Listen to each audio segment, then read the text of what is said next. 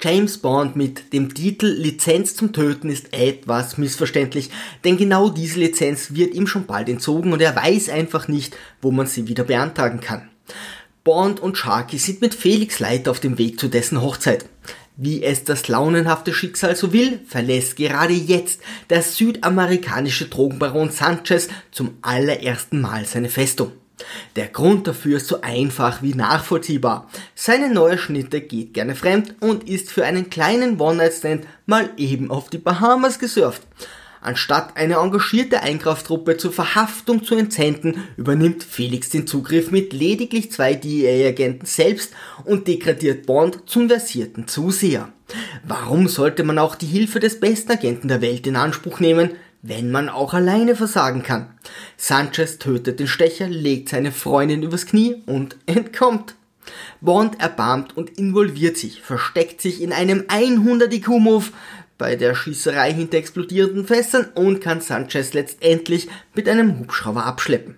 Felix und Bond springen mit Fallschirmen ab und landen direkt vor der Kirche. Nett. Aber nun steht die Ehe unter einem schlechten Stern, da der Bräutigam bei der Hochzeit einen besseren Auftritt als die Frau hingelegt hat.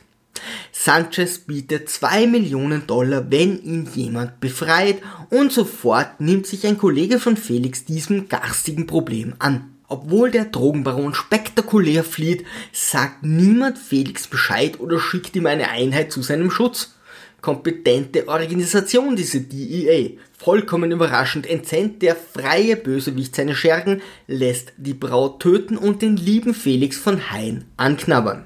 Etwas, was ihn auffraß, ist er nicht bekommen. Selbst wenn er nicht geflohen wäre, hätte man mit einem Racheakt rechnen müssen. Felix ist aktuell der vollkrasse beste Freund von Bond, welcher nun ordentlich raged. Er klappert alle Haifisch-Institute ab, findet die Steckblume von Felix und bricht in den Schuppen ein. Er erspäht Drogen, wird sofort entdeckt, überwältigt die Wache und lässt sie verschwinden. Wird erneut entdeckt, überwältigt die Wache und lässt sie verschwinden. Und wird vom Verräter entdeckt, den er kurzerhand den Haien zum Fraß vorwirft. Stealth ist in dieser Geschichte nicht Bonds Komfortzone. Plötzlich bemüht M seinen Allerwertesten in die USA, erklärt Bond, dass er hier keine Zuständigkeit hat und zieht ihn ab. Bond erwidert, dass er aber seinen voll krassen Freund rächen muss. In einer Kurzschlussreaktion kündigt James und M akzeptiert. Hiermit kündige ich meine Mitgliedschaft, Sir. Mit sofortiger Wirkung angenommen. Was für eine Mitgliedschaft? Der Doppel-Null-Agenten-Club? Das passiert, wenn man Jungs ohne der Beaufsichtigung ihrer Mutter allein im Sandkasten spielen lässt. M entzieht Bond seine Lizenz zu töten und will seine Waffe.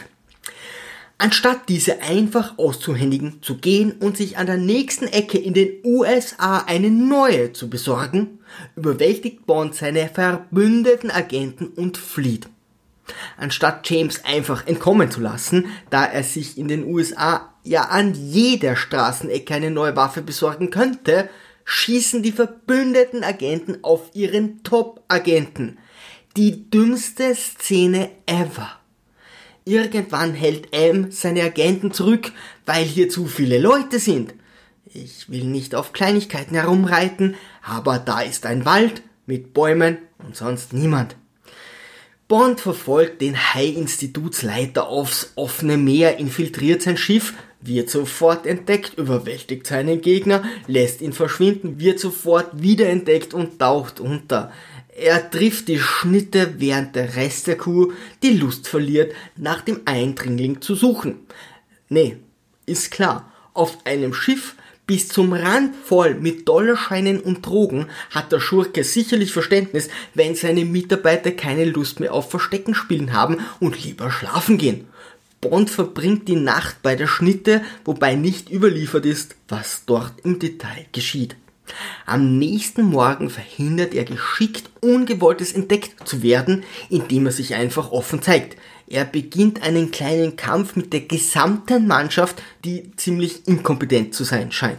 Anstatt den hilflosen britischen Agenten abzustechen, schneiden sie lieber seinen Atemschlauch unter Wasser durch und treffen auch sonst eher semi-optimale Entscheidungen. Bond vernichtet mit Leichtigkeit im Alleingang die Drogen, klaut einen Koffer voll Geld und entkommt mit einem Flugzeug, welches er auf seinen Fußsohlen wasserskifahrend einholt. Ein typischer Dienstagmorgen eben.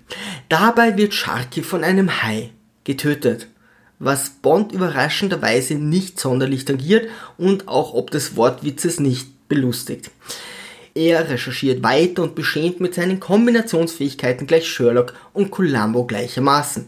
Sanchez weiß von einem x-beliebigen geplanten Treffen von Felix und einer Pilotin, der natürlich noch niemand Bescheid gesagt hat, dass der Hosche von Haien angeknabbert wurde. Er warnt die Pilotin, Benicio del Toro kämpft beim Treffen als Unterschurke mit einem Messer gegen eine Bumpgun, sogar Bobby Sixkiller taucht auf und die beiden entkommen im letzten Moment.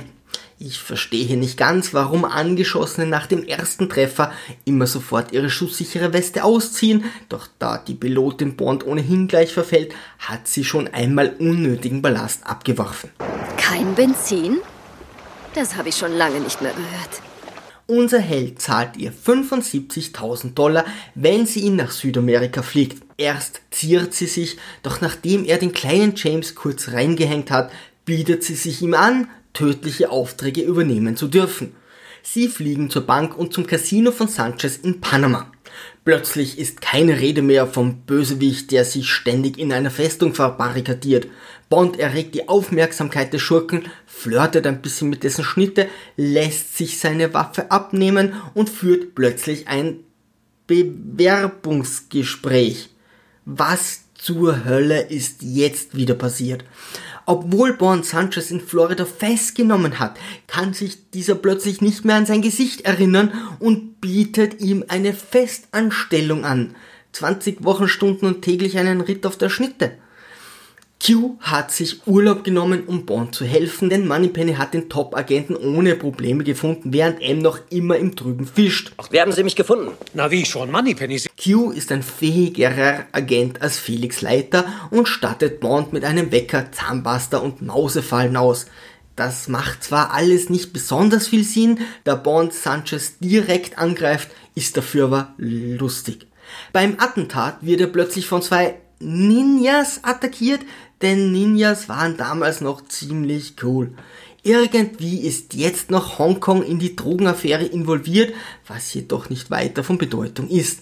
Bond nutzt die Situation, um in der Gunst von Sanchez zu steigen, wird sein neuer bester Freund und sticht endgültig seine Schnitte an. Ich habe Angst. Was wird dann aus uns? Einmal durchgenudelt verliebt sich jede Frau unsterblich in Bond, aber da ist ja noch die Pilotin und schon kann der Zickenkrieg beginnen. Ich liebe James von ganzem Herzen.